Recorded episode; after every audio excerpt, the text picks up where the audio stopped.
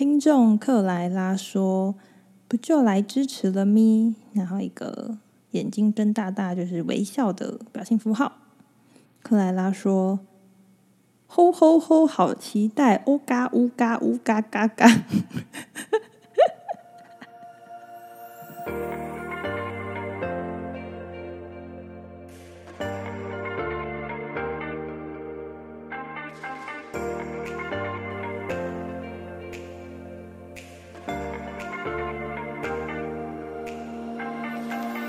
Hello，大家欢迎来到小安子电台，我是安子。呃，最近刚成为一位催眠师，很高兴你来到我的节目，那我们就赶快听下去吧。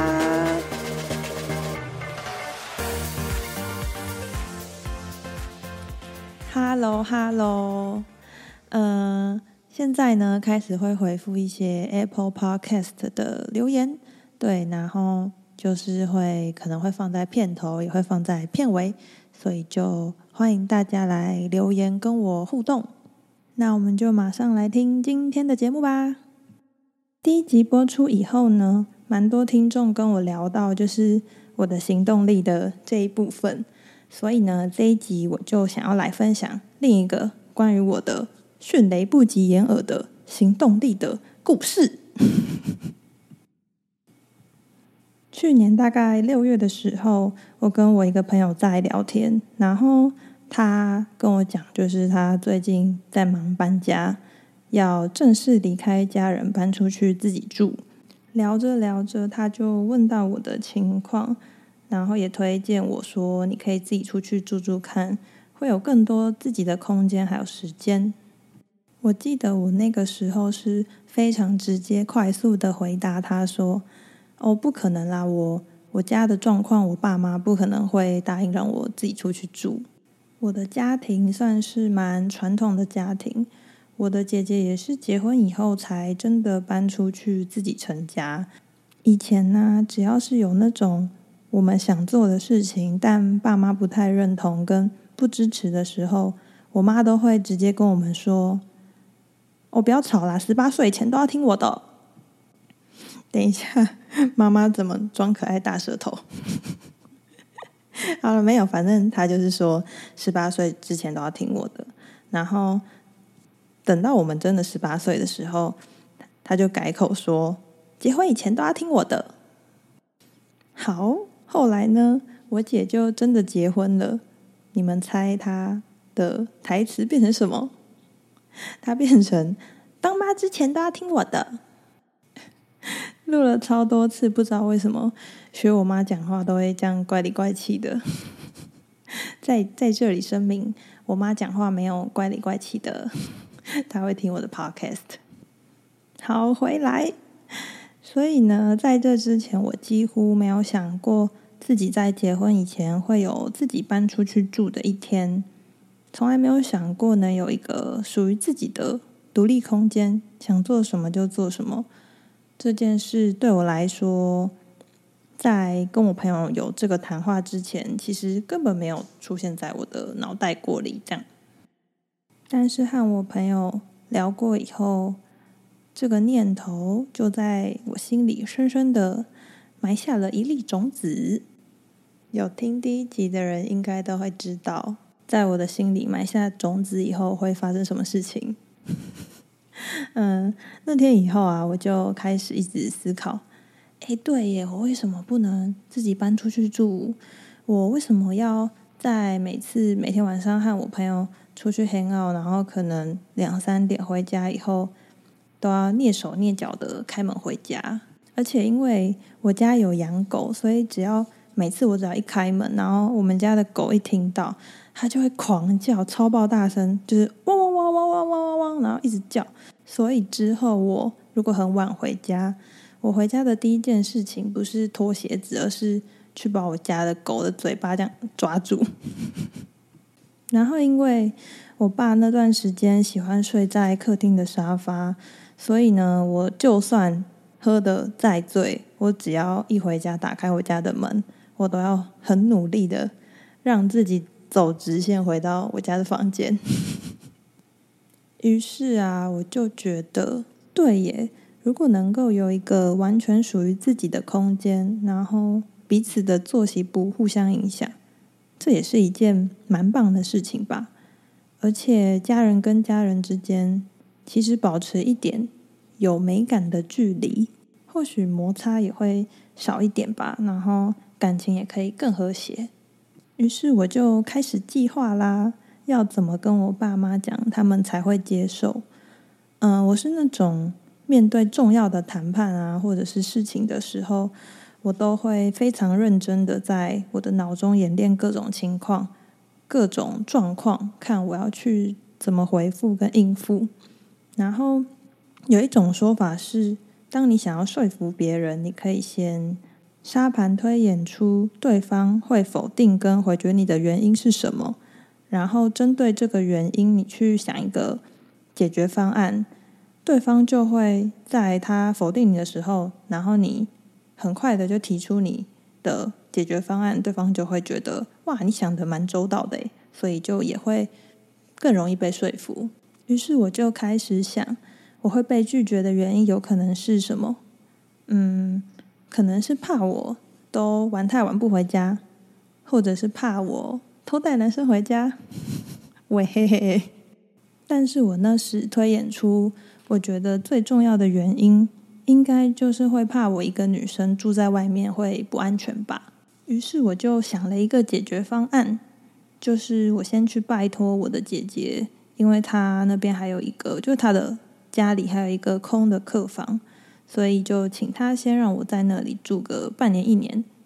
我跟他一起住的话，就可以互相照应，我爸妈应该也会比较放心。之后我再慢慢的去找房子，然后正式搬出去自己住，是不是个计划通啊？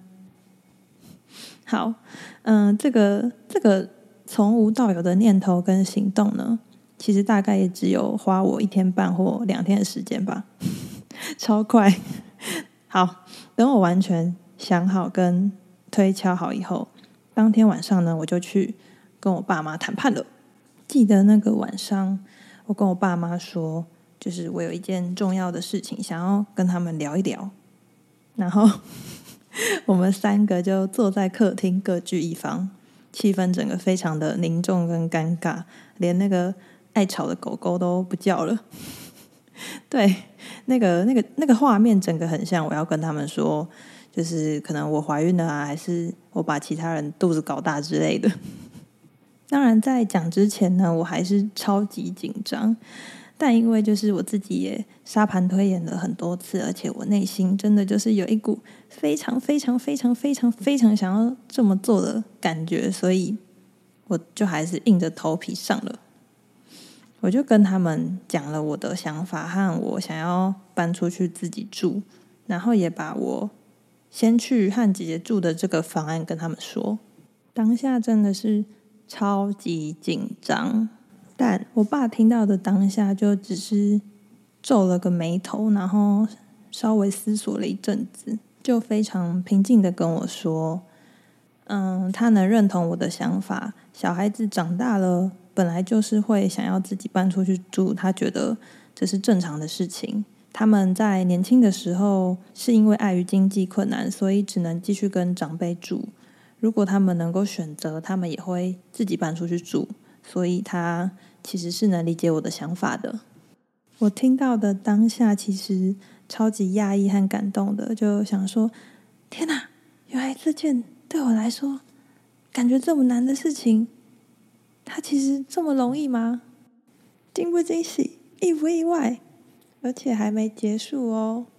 他后面还接着说，要我不要去和我姐住，因为这样会打扰到我姐的家庭。他怕我们生活习惯上有不同，所以会互相影响，最后导致我们姐妹感情失和。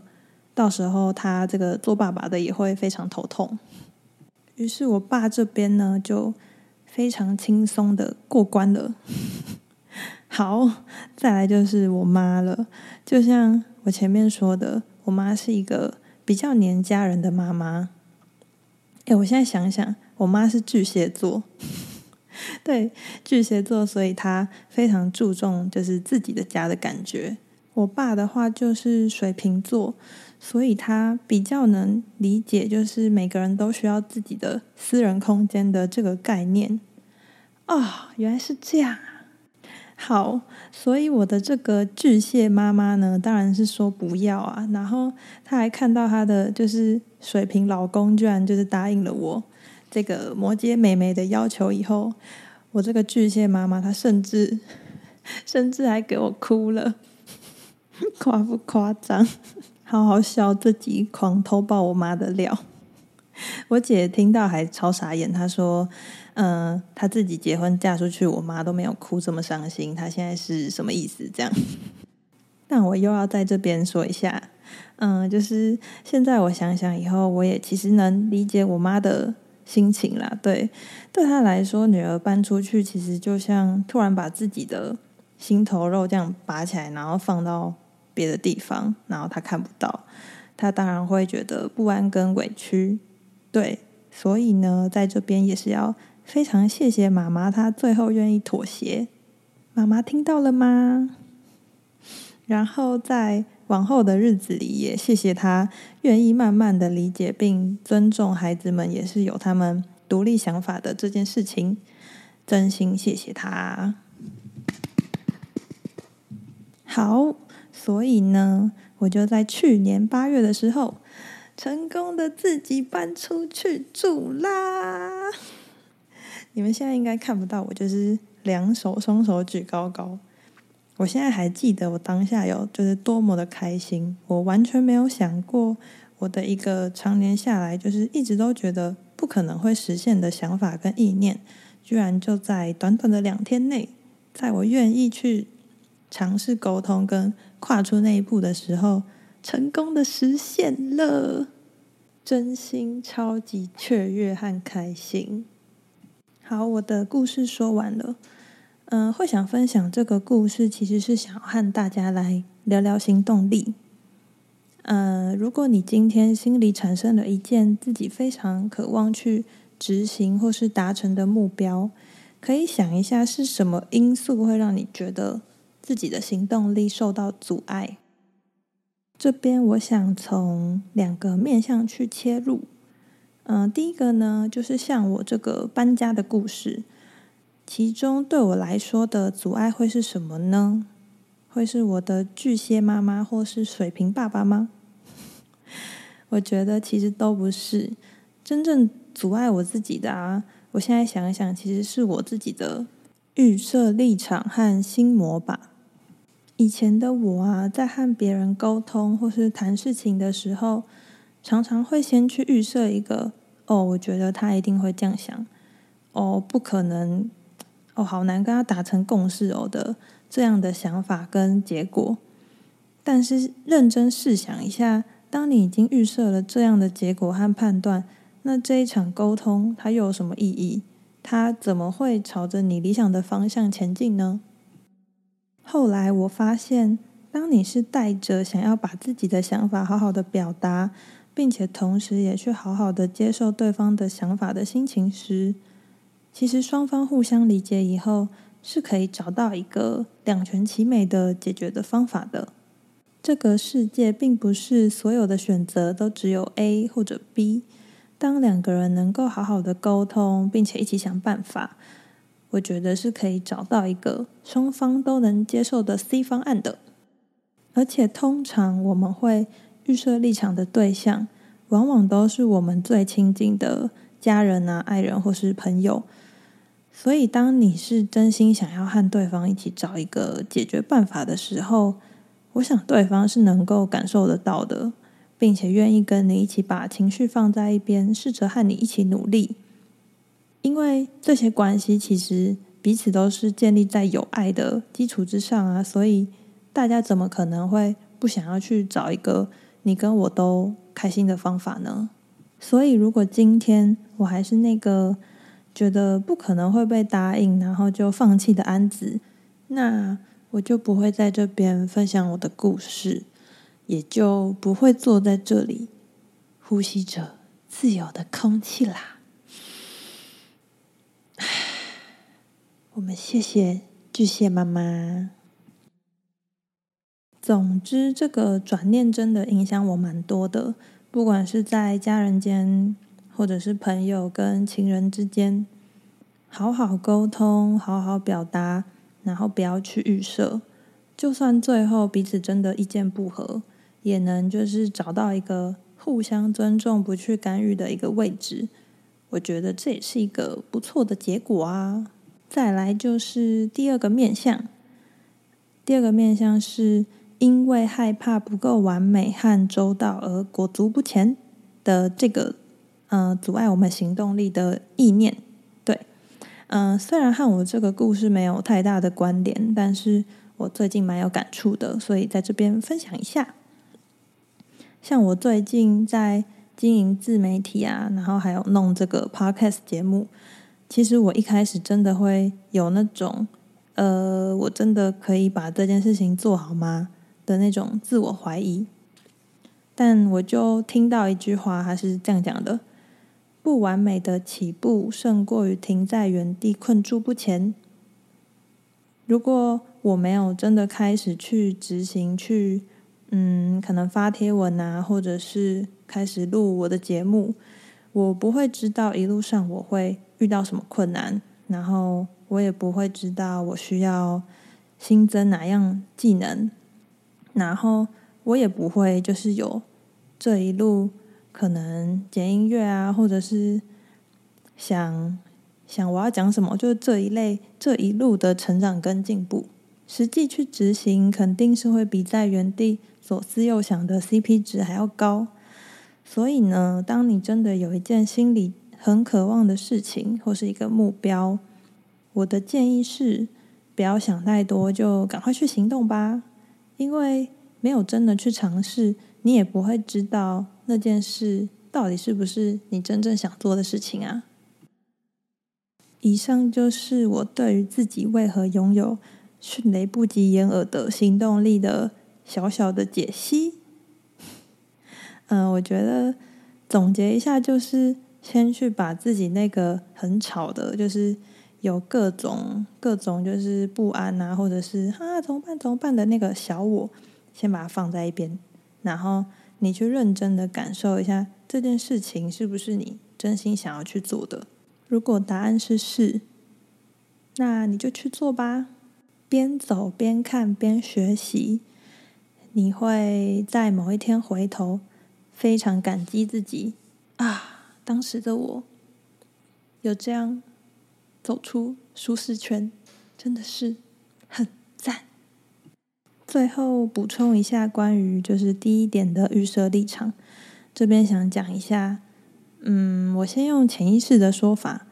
上一集有提到潜意识的力量非常的强大嘛。